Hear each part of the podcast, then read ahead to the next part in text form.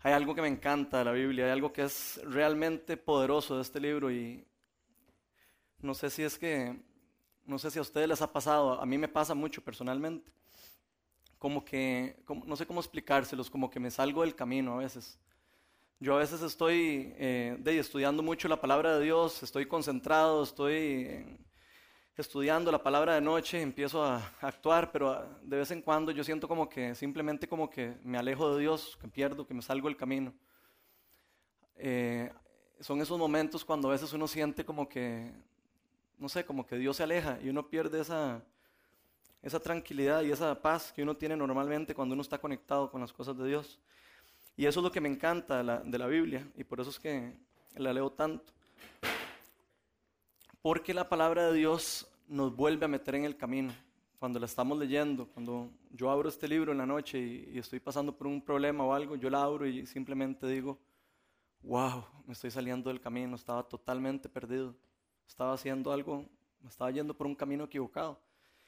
Y realmente eh, es maravilloso los poderes que tiene este libro de leer y simplemente te vuelve a meter en el camino. Vean, hace como cuatro años me compré un iPhone. No sé si todos lo conocen, pero me imagino que la mayoría lo conocen. El iPhone tiene una, una función, en una de sus tantas funciones que tiene, que me encanta, que es el GPS. Y lo chiva de ese aparato, el GPS, es que eh, es como esos aparatitos, esos juguetes que realmente a veces uno dice como, wow, yo tenía que tener este juguete desde toda mi vida.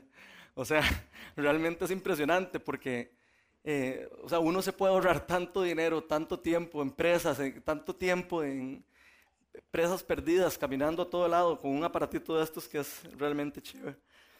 Eh, viera que eh, en el caso de un, el otro día me estaba contando mi, mi esposa que usa mucho estos GPS, que iba camino para donde una amiga, iba camino para Escazú, subiendo ahí en el carro, ¿verdad? Y entonces dice que prende el GPS y que lo pone al frente y que dice, voy a poner el, el, Waze, que es el software ese de moda que hay para, para el iPhone para poder usar el GPS. Y dice, voy a ponerlo ahí a ver para dónde me lleva. Y cuando iba subiendo, dice que va así manejando y que van las presas y todo. Y le dice el GPS, a los 200 metros doble a la izquierda. Y se queda ella, qué raro, pero de no, yo voy para, para este lado. No, no, no, no, no. Y no le hizo caso, siguió recto. Entonces siguió, ok. Siguió un poquito más y seguían las presas y todo. Y, otra vez le vuelve a decir el GPS, doble a la izquierda a los 100 metros. Y se queda ella viendo el GPS y dice, bueno, la verdad es que le voy a hacer caso. Y lo peor que puedo hacer es que me pierda un poco, ¿verdad? Y, dice que agarró el carro y se fue. Y dice que cuando empezó a ver a donde lo estaba llevando, dice, wow, inmediatamente llegué a la casa de donde iba una amiga, simplemente por una calle, un barrio que no conocía, y le dio vuelta toda la, a toda la calle de donde ella estaba yéndose, de donde ella conocía, el camino que ella se conocía. Ay, y eso es lo que me encanta, la palabra de Dios, porque la palabra de Dios es igual. Es como que nos vuelve al camino. O sea, y lo chivo de esto es que el GPS tampoco se enoja. O sea, el GPS no se enojó con Melania en ese momento. No le dijo, ¡hey! ¿A dónde va? No, ¿verdad? Simplemente el GPS se, se queda calladito y te dice, recalculando. Y eso es lo que me encanta eso, porque es demasiado chiva. O sea, no, no lo regaña uno, no es que le dice uno, ¡ay, eh, Sorompo, te fuiste por ahí! No, por, no, no, no, nada más te dice recalculando. O sea, es esa vocecita que te da esa tranquilidad, te da una paz, como que uno dice, no importa, yo sé que voy a llegar. O sea, voy a llegar, tal vez me va a tomar un poco más de tiempo, pero voy a llegar. Y es exactamente lo que hace la palabra de Dios con nosotros, y eso es lo que me encanta de leerla. Mira, tal vez alguno de ustedes hoy se siente aquí que ha estado un poco como yo, perdido en algunos momentos de mi vida. A veces uno se aleja de Dios y se pierde. Y si es así, yo quiero invitar hoy al Espíritu Santo para que hoy te diga, recalculando. Sí, yo sé que te equivocaste, yo sé que cometiste un error, yo sé que te fuiste, que te estás desviando del camino. Pero si escuchas mi palabra, yo te voy a llevar. Sí, Puede ser que nos tome un poco más de tiempo, pero te voy a llevar. Y si hay alguien que de verdad se siente así hoy, yo quiero darles una buena noticia porque hay una cosa realmente poderosa de la gracia de Dios. Y lo poderoso es que la gracia de Dios nos dice algo así como, sí, yo sé, Ronald, que estás perdido, estás totalmente desubicado, te has salido del camino. Pero no estoy aquí para regañarte, ni para gritarte. Estoy aquí para guiarte. No importa qué es lo que hayas hecho, no importa si te desviaste, si te saliste del rumbo. Yo te voy a poder volver a llevar al rumbo, te voy a volver a meter en el camino. Simplemente, por favor, esta vez escucha mi voz.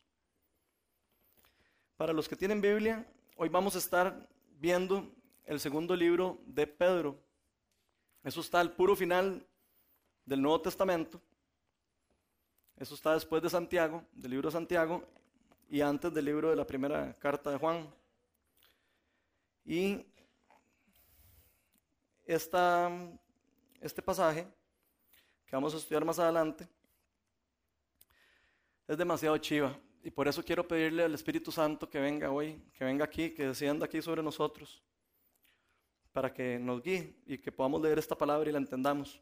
Y dice así, precisamente por eso, esfuércense por añadir a su fe virtud, a su virtud entendimiento, al entendimiento dominio propio, al dominio propio constancia, a la constancia devoción a Dios, a la devoción a Dios amor, afecto fraternal, al afecto fraternal amor, porque estas cualidades, si abundan en ustedes, les harán crecer en el conocimiento de nuestro Señor Jesucristo y evitarán que sean e inútiles e improductivos. Padre, invito a tu Espíritu a venir aquí hoy, Señor, de guiarnos. Padre, que podamos entender y digerir estas palabras que tienes para nosotros hoy. Sí, Señor, guíanos si alguno de aquí se ha sentido perdido, pa, como me siento yo a veces, que simplemente siento que estoy perdido, que te alejas de mí. Padre, invito a tu Espíritu que nos dé fortaleza, que nos des fe hoy, Señor, que nos renueves como personas, que nos vuelvas a meter en el camino si hemos estado desviados, que nos des esa, guía que nos da tu palabra. Invito a tu Espíritu a darnos fortaleza hoy y siempre y acompañarnos siempre. En el nombre de Jesús te damos gracias. Bueno, este pasaje nos habla específicamente de cualidades de nuestro carácter. Y nos dice hagan todo su esfuerzo. Bueno, en esta versión dice, hagan, ah, eh, en la versión dice, específicamente dice, este, mm, que se me perdió. Esfuércese por añadir a su fe. En otra versión, eh, esta es, la, esta es la, nueva versión internacional, en otra versión dice, pongan todo su esfuerzo en añadir a su fe eh, virtud. Y eso es lo que me encanta de esta palabra, porque para los que no saben qué significa específicamente la palabra virtud, dice así, yo lo busqué en el diccionario de la Real Academia, y dice así, virtud, fuerza, vigor o valor, disposición constante del alma para las acciones conforme a la ley moral, integridad de ánimo y bondad de vida. O sea, la palabra aquí nos está diciendo que pongamos nuestro esfuerzo, primero que todo, en quiénes somos como persona cómo estamos nosotros como persona. Nos dicen que agreguemos virtud a nuestra fe, que seamos íntegros, incorruptibles, bondadosos. Y no solo eso, sino que dice pongan todo su esfuerzo en esas cosas. Quiero que por favor piensen por un momento en qué es a lo que ustedes han estado últimamente invirtiendo todo su esfuerzo. Piénsenlo por un momento. ¿A qué es a lo que ustedes últimamente han estado realmente invirtiéndoles todo, todo su esfuerzo?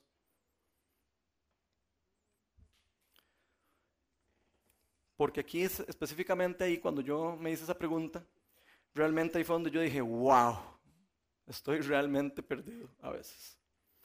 Si ustedes analizaran mi vida antes de que yo conociera al Señor, yo les podría contar que yo hubiera podido contestar esta pregunta de, como probablemente la estamos contestando todos en algunos casos.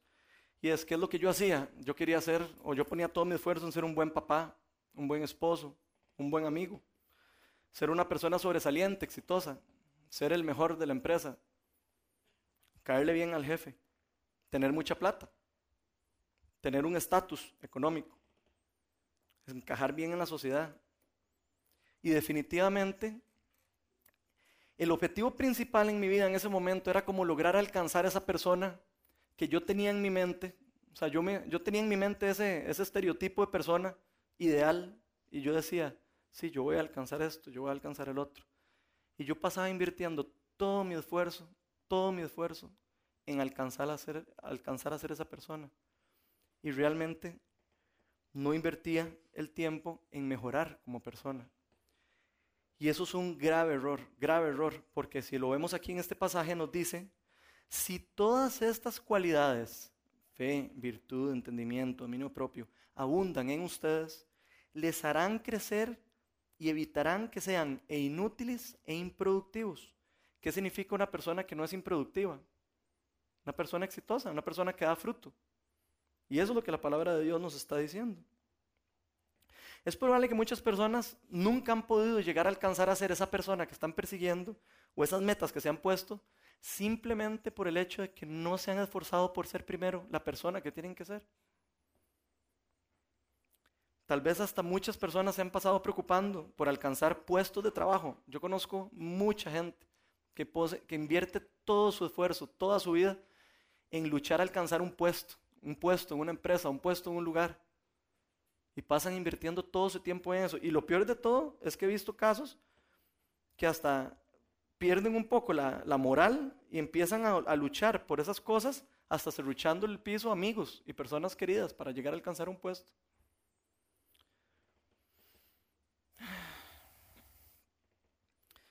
Vamos a ver un versículo que está en Mateo, capítulo 6, versículos 31 al 33. Y este es el Señor, este es Jesús hablando, hablándole a sus discípulos. Él está en el, eh, en el famoso Sermón del Monte, ahí hablándole a todos sus discípulos, diciéndole diferentes consejos a cada uno. Y uno de los consejos que Él les dice es este. Les dice, así que no se preocupen diciendo, ¿qué comeremos? ¿O qué beberemos? ¿O con qué nos vestiremos? Porque los paganos andan tras todas estas cosas y el Padre Celestial sabe que ustedes las necesitan. Más bien busquen primeramente el reino de Dios y su justicia, y todas estas cosas les serán añadidas. O sea, la palabra de Dios, vean qué impresionante, la palabra de Dios aquí nos está diciendo que pongamos todo nuestro esfuerzo primero en la parte moral, en la parte de nuestro carácter, en la parte de nuestra persona, y no solo eso, también nos está diciendo que mejoremos, que pongamos todo nuestro esfuerzo en mejorar como persona, carácter. Ser, eso nos va a hacer productivos, eso nos va a, hacer, nos va a dejar de ser inútiles. Pero no solo eso, sino que nos dicen que si mejoramos primero como personas y buscamos primero el reino de Dios, todas las cosas que nosotros necesitamos y todas las otras cosas que nosotros deseamos y queremos se nos van a ser añadidas. ¿Ustedes están entendiendo esto? Yo me quedé así, wow, cuando leo estas cosas, porque realmente yo dije, totalmente fuera del camino, perdido. Pero cuando veo atrás en mi vida y me doy cuenta que usé tanto tiempo en mi vida, tanto tiempo pasé invirtiéndole en esos esfuerzos, en, querer cambiar a, mi mamá, en querer cambiar a mi, a mi esposa, en arreglar esto, en arreglar el otro. Y realmente cegado, viendo que no estaba haciendo el esfuerzo en lo más importante que tenía que hacer, que es cambiarme primero a mí como persona, cambiar a mí mi carácter. Vean, es probable que muchos de nosotros, de los que estamos aquí, necesitemos realmente recalcular nuestras vidas. Y lo digo realmente porque es muy probable que muchos estemos haciendo esfuerzos en cosas que realmente estamos perdiendo el tiempo. Y no estamos invirtiendo el tiempo en ser las personas que Dios nos está llamando a ser. Ojalá todos pudiéramos entender eso, realmente de corazón. Nos ahorraríamos tanto tiempo, igual que con el GPS. Y no es que no tratemos, o sea, no es que uno va a decir, sí, es que yo no trato, yo soy una persona que no trato de ser una buena persona, porque eso es mentira. Todos tratamos de ser buenas personas, siempre. Siempre ponemos nuestro esfuerzo y queremos, sí, siempre tratamos de ser la persona buena gente y todo. Pero realmente estaremos poniendo nuestra prioridad y nuestro esfuerzo en ser y mejorar como personas. Vean, es posible que muchos de ustedes o algunos de ustedes, ojalá no muchos, hayan venido aquí hoy con esa esperanza como de que Dios cambie una circunstancia por la que están pasando. Puede ser que alguno tenga esté pasando por una circunstancia ahora en este momento y ustedes digan, yo me voy a acercar a Dios porque yo quiero que cambie mis circunstancias y, y estoy, me siento triste. O sea, y sí, está bien, pero hay una cosa que es súper importante que tenemos que entender todos, y es que es muy probable que Dios pueda que nos deje en una circunstancia específica porque primero quiere que nosotros mejoremos como carácter, que, queremos, que mejoremos nuestro carácter. Y eso es muy importante entenderlo. Él bajo ningún motivo va a querer que nosotros nos quedemos así como estamos en este momento. Jamás. Él quiere que nosotros seamos renovados, que tengamos una vida nueva, que volvamos a nacer, como dice la palabra. En la Biblia explica esto de volver a nacer, este volver a nacer espiritual lo explica, de que la persona que pone su fe en Cristo y realmente dice, Señor, yo sin ti no puedo vivir, tengo que, necesito tu guía, necesito tu Espíritu Santo que me guíe, necesito tu poder, tu amor para poder guiar mis, mis, direcciones, mis, todas mis cosas que hago. Y la Biblia habla específicamente que cuando uno de verdad acepta de corazón eso, uno vuelve a nacer. Hay un, renacer espiritual. Y eso, a mí me gusta explicarlo como me lo explicaron a mí una vez. Y eso es como un óvulo y un espermatozoide. Es más o menos así, aunque les dé risa. Es nuestro, nuestro espíritu, nosotros tenemos un espíritu en nuestro cuerpo, es el óvulo. Y el Espíritu de Dios es el espermatozoide. Y Él anda buscando siempre tratar de entrar en el óvulo. Si nosotros se lo permitimos, Él entra. Y cuando ese espermatozoide entra en el óvulo, se crea una nueva criatura adentro de nosotros. Hay un renacer espiritual dentro de nosotros. Y eso es lo que la Biblia llama el volver a nacer, el ser renovados. En este momento, en Romanos 6.12, eh, que no está aquí, habla la Biblia de que en ese mismo momento en que se hace nacer, morimos al pecado y empezamos a vivir para Dios en Cristo Jesús. Ese es el momento donde ocurre la salvación de nosotros, la vida eterna que nos ofrece la Biblia. La pregunta es, ¿realmente tú quieres cambiar? O sea, ¿realmente Estamos buscando cambiar. Hemos venido aquí, en vez de que nos cambien las circunstancias, hemos venido de verdad porque queremos pedirle a Dios que nos cambie a nosotros. Realmente queremos cambiar nosotros como personas. Y yo les aseguro que si ustedes lo aceptan al Señor, Él les va a recalcular su vida. Él quiere darle nuevas direcciones a uno. Él quiere decirle, no, no, no, por aquí no es. No seas ciego. Es por aquí. Así como el ejemplo que les estaba hablando, a veces uno es muy jopón y uno tiene algo que de verdad lo está guiando y uno, no, no, yo soy más inteligente. Yo, yo sé, yo conozco por aquí. Y realmente eso no es lo que quiere Dios para nosotros. El pasaje nos dice, precisamente por eso de que nos ha concedido todas estas cosas, esto específicamente, eh, tal vez se me olvidó un poco introducir qué es lo que se está refiriendo Pedro en este momento cuando habla precisamente por eso de que nos ha dado. Él se está refiriendo en los, del versículo 1 al 4, él está hablando en esta epístola que él está dirigiendo a todos los creyentes en Cristo.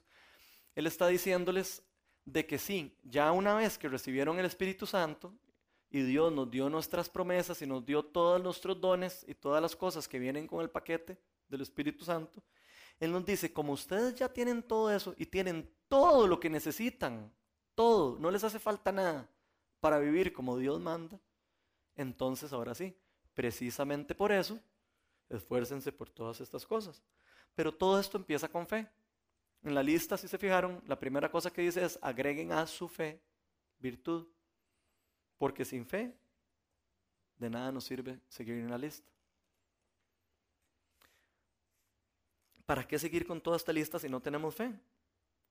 Si no podemos creer realmente que Dios nos da un Espíritu Santo, un Espíritu Santo de poder, de guía. De nada sirve. Si no entendemos eso y no lo aceptamos, imposible hacer un esfuerzo nosotros. La Biblia dice que nosotros no podemos por nuestra propia cuenta hacer ningún esfuerzo para ser buena persona. Sin el Espíritu Santo nosotros no podemos. Y vean, el regalo que Dios nos ha dado con esto del Espíritu Santo es un paquete gigante de promesas. Y realmente a mí me duele a veces ver gente que realmente no lo ve y no lo entiende. Porque estos dones y, estos, y todas esas promesas están no allá en el cielo, están aquí, a la par de nosotros. Son accesibles a todos. Si ponemos nuestra fe en Él, por supuesto. Pero ¿de qué nos sirve que a uno le den un regalo que uno no abre? O sea, ¿realmente ustedes imaginan ustedes que llegue Navidad y llegue la esposa de uno la mamá de uno y le dé un regalo y diga, tome, aquí está una bicicleta? Y que no, ay, sí, qué linda, ¿verdad? Y no, y no se monte en la bicicleta y no la use la deje ahí guardada. O que le regalen un PlayStation, no sé, a uno y, qué chiva, ¿verdad? regalar un PlayStation y, y lo tiene ahí y no lo usa. O sea, realmente es triste eso. No les da cólera cuando alguien desperdicia un don. A mí me da demasiada cólera. Yo lo veo con mi hijo. Mi hijo eh, tiene una habilidad chivísima para los deportes. Le encantan los deportes, pero es, realmente tiene una habilidad de, nacimiento. Y él se mete a jugar una cosa y le va súper bien y todo. Se mete a jugar otra y le va súper bien. Pero al rato se aburre y se sale. Y uno de, realmente a mí hasta me dan ganas de decirle, pero no, no puedes renunciar. ¿Cómo vas a renunciar? ¿Cómo vas a desperdiciar ese don? Y nosotros somos parecidos. Eso es lo peor. Igual que un niño que no entiende lo que, el bien que tiene al hacer deporte y que no tienen dones. Ellos no entienden, pero nosotros sí entendemos. Vean, si nosotros hemos puesto nuestra fe en Cristo,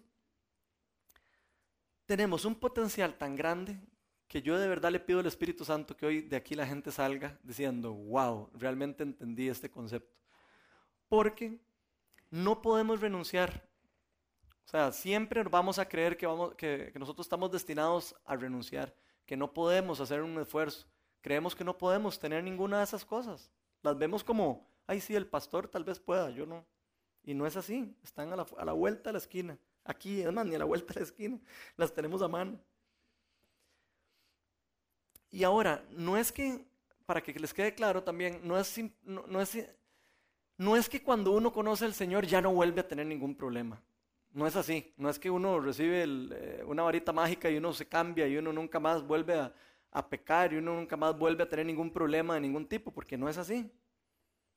Lo que pasa es que tenemos la ventaja a partir de ese día de tener nuestro GPS, de tener nuestro Espíritu Santo, que nos dice, no, estás haciendo eso mal, ese vuelta, va para el otro lado, no vaya a ese lugar, no le conviene. Por supuesto que uno siempre podría ir y no hacer caso, pero realmente no nos vamos a ahorrar el tiempo que nos podemos ahorrar si le hacemos caso. Bueno, después el pasaje dice, esfuércense por añadir a su virtud entendimiento. Si puedes pasar la filmina, por favor, entendimiento. ¿Cómo estamos en el conocimiento, en el entendimiento? ¿Cuántas veces a la semana estamos estudiando la palabra de Dios? ¿Realmente nos estamos preocupando por entender las verdades de Dios? Por entender las verdades de nuestra existencia. De entender por qué estamos aquí en la tierra. ¿Realmente estamos invirtiendo todo nuestro esfuerzo en esto? Porque a veces estamos muy ocupados en otra cosa, si me incluyo también, no es que yo no, no lo haga. A veces pasamos tuiteando o estamos en Twitter, ahí en Facebook, poniendo, ay, sí, yo creo que Laura Chinchilla debería no sé qué, y, uno empieza a gastar el tiempo en cosas de sí, de dar mi opinión y, todo. Pero realmente estamos invirtiendo nuestro tiempo en conocer a Dios así, de manera real, de verlo, de decirle, te quiero tener en mi vida. Realmente estamos invirtiendo en eso. Muchas personas que conozco han sido cristianas por años, de años, de años, de años, y con costos y pueden repetir un versículo de la Biblia. Y es realmente, eso impacta.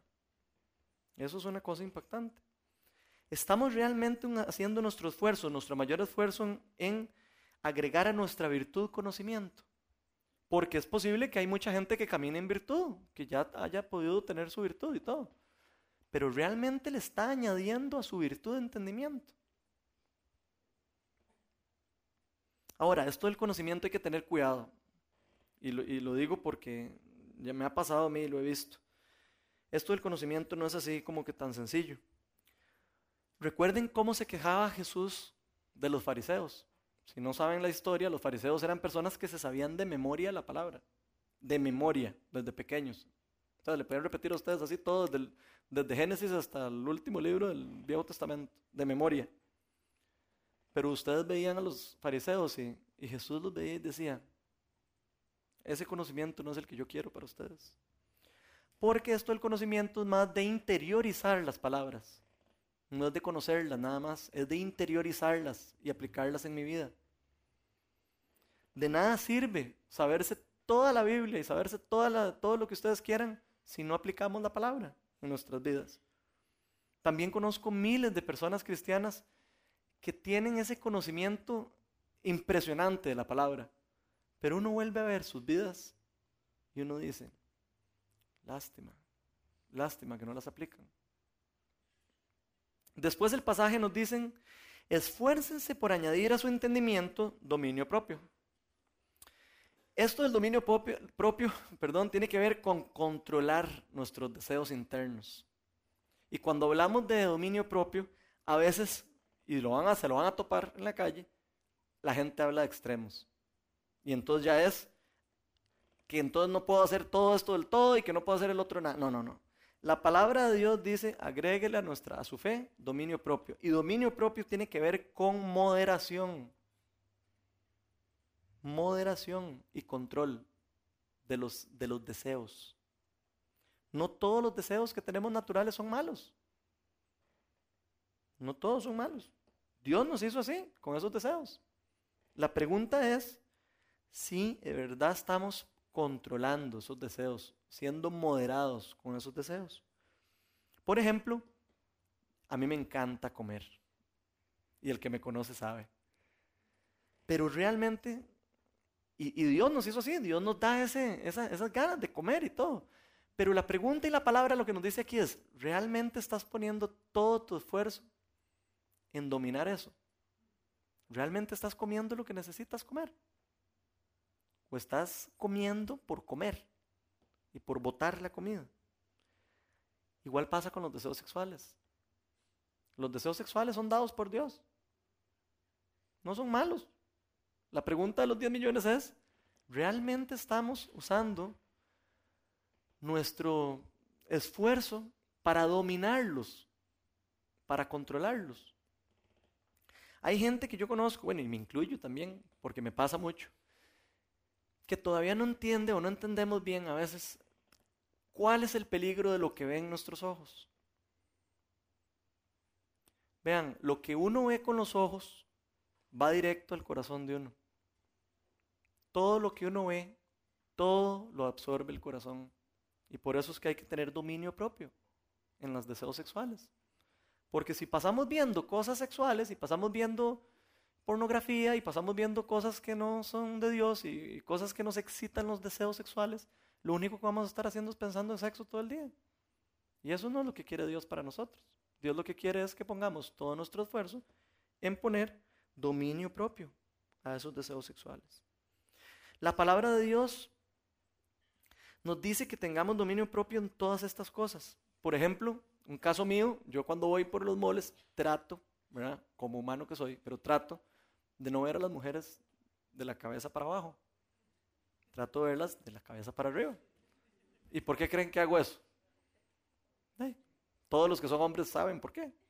Porque yo trato de evitar poner mis pensamientos a volar. Bueno, por lo menos trato. Y eso es lo que dice Dios. Traten.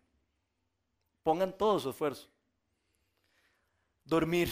¿A quién no le gusta dormir? A mí me encanta dormir.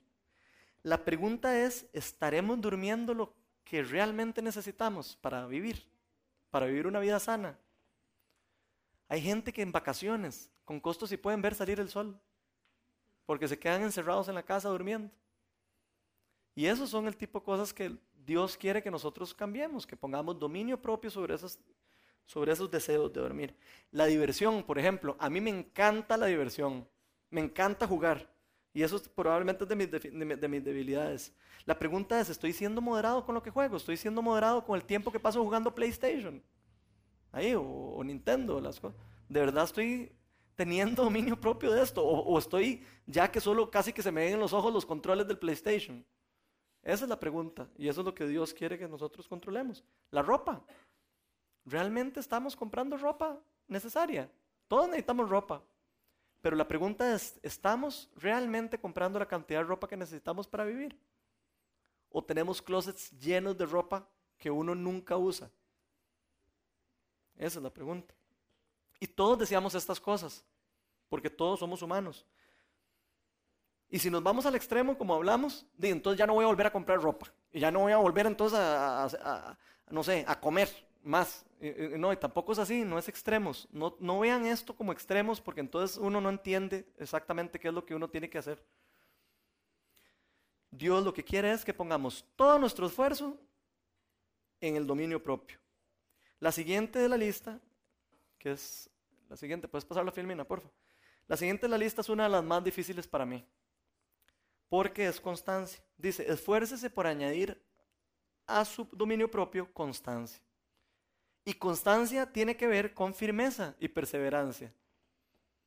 Eso es como cuando tenemos un peso encima, así como ese señor que está ahí un peso encima y tenemos que sostener y seguir aguantando y seguir aguantando y seguir caminando, pero sosteniendo el peso. Es como cuando alguien está haciendo pesas y, tiene que sostenerlo ya hasta ese último momento. Ustedes sabían, que ve que interesante, ustedes sabían por qué los, en los, los personal trainers se ponen atrás de las personas que hacen pesas. Por si no sabían, eso es porque en el último momento cuando estamos en el máximo esfuerzo en las pesas, cuando ya nos tiemblan los músculos, cuando ya no soportamos, cuando creemos que la pesa se nos va a caer encima, es cuando el músculo más crece. Y por eso es que los entrenadores se les ponen atrás a los que están en pesas. Y les dicen, una, una más, una más, la última, la última. Y, y, sí, y, y, el otro dice, ya no puedo. Y no, no, sí puede, una más. Y, es por eso. igual pasa con la constancia en nuestro carácter. Es exactamente lo mismo. El problema es que normalmente en estos momentos de, que necesitamos constancia, lo que hacemos es, Señor, quítame este peso de encima, por favor. ¿Cierto o no? Eso es lo que hace uno. ¿Y por qué creen que uno hace esto? Porque realmente uno, uno tiene como más, uno le importa más el confort de uno, nuestro confort, a esa necesidad o a esas ganas de fortalecer la constancia en nosotros. Esto de la constancia es como un atleta. ¿Cuándo han visto un atleta de alto desempeño que no tenga constancia y que no sea eh, disciplinado? Es igual. Lo mismo pasa con nuestro carácter. Nosotros necesitamos fortalecer nuestro carácter con constancia. Que no nos guste, lamentablemente, pero así es como se fortalece nuestro carácter. ¿Cuál, ¿Alguno de ustedes se imagina ustedes orando diciendo, ay Señor, he estado últimamente tan bien que necesito que me mandes pruebas para, para, para que me hagas más constante? ¿Ustedes se imaginan eso? O sea, por supuesto que jamás nunca va a hacer esa oración, pero tal vez si nosotros entendiéramos el concepto que hay detrás, nos daríamos cuenta que eso, que el deseo de Dios es eso, que generemos constancia, que podamos fortalecer nuestro carácter. Y aquí es donde se vuelve importantísimo entender unos versículos que hay en Santiago. En Santiago capítulo 1, versículo 2 y 4, dice así, hermanos míos, considérense muy dichosos cuando tengan que enfrentarse con diversas pruebas, pues ya saben que la prueba de su fe produce constancia. Y la constancia debe llevar a feliz término la obra, para que sean perfectos íntegros y sin que nada les falte. Vean, cuando nos damos cuenta, como estaba diciendo, cuando nos damos cuenta realmente lo que está pasando en una prueba, lo que está pasando con nuestro carácter es cuando realmente nosotros empezamos a ver la situación de una manera muy diferente. Empezamos a ver que no es tan mala la situación. Empezamos a entender, esto es porque yo tengo que cambiar esto en mi carácter. La pregunta es, ¿qué quieres para ti? ¿Qué es lo que quieres para ti? Porque yo te puedo decir lo que Dios quiere para usted y para mí. Él quiere que seamos constantes y disciplinados. Después el texto nos dice, esfuércense por añadir a su constancia devoción a Dios. ¿Cuánto tiempo pasamos adorando a Dios? Porque esto de devoción a Dios se, eh, se refiere a respeto a Dios, se refiere a servicio a Dios, se refiere a comunicación con Dios, esa comunicación con nuestro Padre Celestial. ¿Cuánto tiempo pasamos sirviendo en las cosas de Dios? ¿Realmente estamos poniendo nuestro esfuerzo en ayudar en las cosas de Dios? Tal vez no nos damos cuenta que una de las cosas más importantes de nuestra vida es nuestra relación con Dios. Eso es lo que Él más añora de nosotros. Él no quiere religiosidad. Él no quiere gente que diga que es religiosa y que andan ahí, que leyéndose la palabra y, y haciendo otras cosas. Él lo que quiere es comunicación directa con Él. Él quiere que nosotros hablemos con Él, que tengamos una relación con Él. Después dice el pasaje, esfuércese por añadir a su devoción a Dios afecto fraternal. Puedes pasar la filmina, por eso. El amor fraternal es amar a los demás como un miembro de la familia. Amar a todas las personas que conocemos como miembro de la familia. A los amigos, a los vecinos, a los empleados, a todas las personas como si fueran miembros de la familia. Realmente estamos tratando a nuestras semejantes con amor fraternal. Realmente estamos tratándolos como trataríamos a un hijo de nosotros. Y eso incluye a nuestros enemigos, eso no incluye solo a los conocidos, porque el, Señor quiere que nosotros tengamos un amor fraternal con todo el mundo, con todas las personas del universo, si se puede, o de la tierra. Que haya afecto fraternal, fraternal en nosotros. Puede que nosotros ni siquiera tengamos cosas similares con otras personas. De que yo no me, no, yo soy muy diferente a, a Rodri o a Chespi. Puede ser que yo no tenga las mismas cosas y los mismos gustos que él y que ellos. La pregunta es si yo tengo amor fraternal, si yo pongo mi esfuerzo en cómo estás, qué, qué necesitas, en qué puedo ayudarte. Eso es lo que quiere Dios. Y dice que pongamos todo nuestro esfuerzo en eso. Recordemos lo que dice el primer libro de Juan, eso no está ahí para que no, no, no pase la firmina. En el primer libro de Juan, en el capítulo 4, versículos 20 y 21, dice así, dice, no puedes amar a Dios y odiar a tu hermano. Una persona que cree que ama a Dios y odia a su hermano está muy equivocado. Eso no tiene sentido. Por eso aquí en Viña y en Supernova nosotros tratamos de hacer reuniones de así como estas, reuniones y salir a comer y conocernos, hacer amor fraternal entre nosotros. Y no solo aquí en la comunidad, porque si no estaríamos equivocados. Ya vieron ahora que Chespi estaba contando de Playa Azul. Llevamos el amor fraternal a otras comunidades. Personas que no conocen de Dios, personas que están tristes, que están solas. Eso es lo que quiere Dios, que tengamos amor fraternal con otras personas, con personas que no conocemos, ni siquiera. Por eso mismo nosotros hasta nos preocupamos por predicar el Evangelio. Mucha gente a veces lo ve uno y dice, este madre sí que verdad está loco pero realmente no entienden por qué es que uno predica y por qué uno predica el Evangelio. Porque nosotros queremos amar a todas las personas, queremos que todas las personas sientan lo que yo siento adentro. Si ustedes supieran el amor que yo tengo por Dios últimamente, se los juro que yo quisiera hacerles así y pasarles el amor. Porque es que de verdad se los digo y no estoy rajando con esto, de verdad se los digo de verdad. Con esto no estoy rajando. Realmente siento un amor fuerte por Dios y trato de ser apasionado, trato de contárselo a mis amigos, trato de contárselo todo el que yo pueda. Y creo que esto es una de las cosas que más tenemos que aprender nosotros, todos como comunidad, a cambiar. No preocuparnos solo por el mejor amigo. Preocupémonos por cómo se llama aquel muchacho que está allá. ¿Cómo está? ¿Qué, pues, ¿Por qué estás pasando? ¿Qué te puedo ayudar? Luego el pasaje nos dice, al puro final, esfuércese por añadir al afecto fraternal amor. Y les voy a decir una cosa, el amor que se habla aquí en este, en este, al puro final de este pasaje, no es por cualquier cosa que está al final. Porque el amor que está hablando este pasaje aquí al final es el amor de Dios. Es ese amor puro, amor real, amor subjetivo, que no importa si usted me quiere a mí, yo a usted lo quiero habla de ese amor. Ese es el amor que quiere Dios explicarnos en este versículo. ¿A ustedes no les gustaría ser como Jesús? A mí sí. Realmente me gustaría ser como Jesús. ¿Ustedes se han dado cuenta ese, este Señor lo que pasó y lo que vivió? ¿Realmente ustedes se han puesto a analizar eso? Una persona que andaba predicando y que, sí, una vez que lo, ya lo agarraron, lo escupieron, lo insultaron, ¿Qué no, no le hicieron a Jesús? Si no han visto la película, la de Pasión de Cristo, véanla para que vean lo que estoy hablando. Realmente es algo impresionante. Y lo más bonito de ese amor de Él es que cuando estaba crucificado, él siendo el rey de reyes y poder hacer todo el poder que él tenía y todo, todo lo que él podía hacer. Y simplemente lo que él dijo es, Padre, perdónalos porque no saben lo que hacen. ¿Ustedes entienden esa calidad de amor? El amor de que él estaba hablando en ese momento. El amor que él estaba transmitiendo.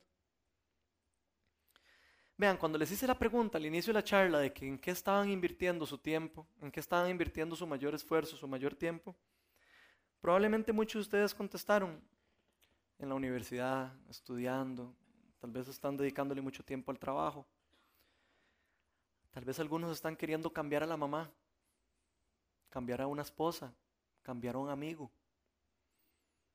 También está luchando, tal vez están luchando por alcanzar metas, esas metas como las que yo trataba de llegar antes, esas metas eh, como idealizadas de uno, porque son idealizadas por uno, esas metas que uno tiene.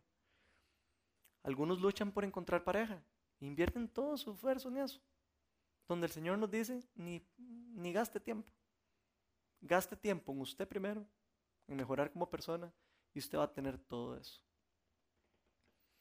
A veces nos tomamos en nuestra vida diferentes prioridades, pasamos invirtiendo tiempo en todas estas cosas y no en lo que nos dice la palabra de Dios, que es más importante para nosotros.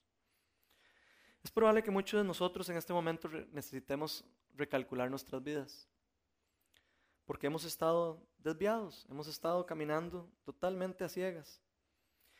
Y si eso es así, yo les aseguro a ustedes que el Espíritu Santo hoy está anhelando, anhelando que ustedes escuchen su palabra, que realmente pongan atención a las instrucciones que Él les quiere dar. Y recordemos una cosa y ojalá nos quede muy claro de que nunca es tarde, nunca es tarde. No importa qué haya hecho uno, no importa en qué enredo se haya metido uno. Él siempre va a estar con su gracia esperando a que nosotros nos rindamos a Él y volvamos a Él y le digamos, Padre, guíame, yo no puedo sin ti, Señor. Vamos a ponernos de pie, por favor.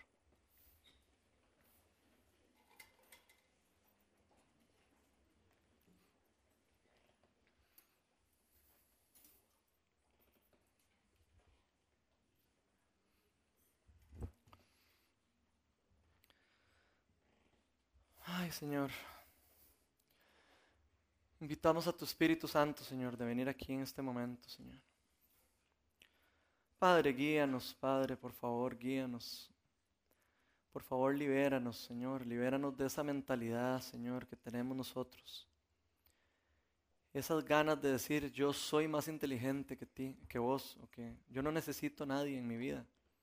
Yo puedo hacer todo por mí solo. Yo puedo irme por la, por la ruta que yo quiera no importa por cuál voz me estás diciendo, yo me puedo ir por la que yo conozco, porque esa es la única que conozco. Padre, invito a tu espíritu realmente a abrir los ojos de todas las personas que estamos aquí, Señor, abrir los ojos espirituales, como dice la palabra. Quitarnos el velo, Señor, que nos ciega de poder entender toda la escritura, Señor. Padre, que tu Espíritu Santo realmente venga a nuestros corazones Guíanos, Padre, guíanos. Vuélvenos a meter en el camino, porque tú sabes que a veces somos muy jupones. Nos salimos del camino. Realmente hoy es un día súper especial y quiero pedirte, Señor, que a todas las personas que han estado aquí, que se han sentido que están desviadas, que se han salido del rumbo, Padre, muéstrales el camino, muéstrales la realidad de tus bendiciones, de tus promesas. Padre, que te reciban, que, que te acepten, porque tú eres un caballero, nunca vas a obligar a nadie a recibir instrucción si no quiere. Y eso es lo que quiero pedirte, Padre, hoy que rompas esa barrera espiritual, Señor, que hay entre las personas aquí. Padre, si alguna persona de aquí realmente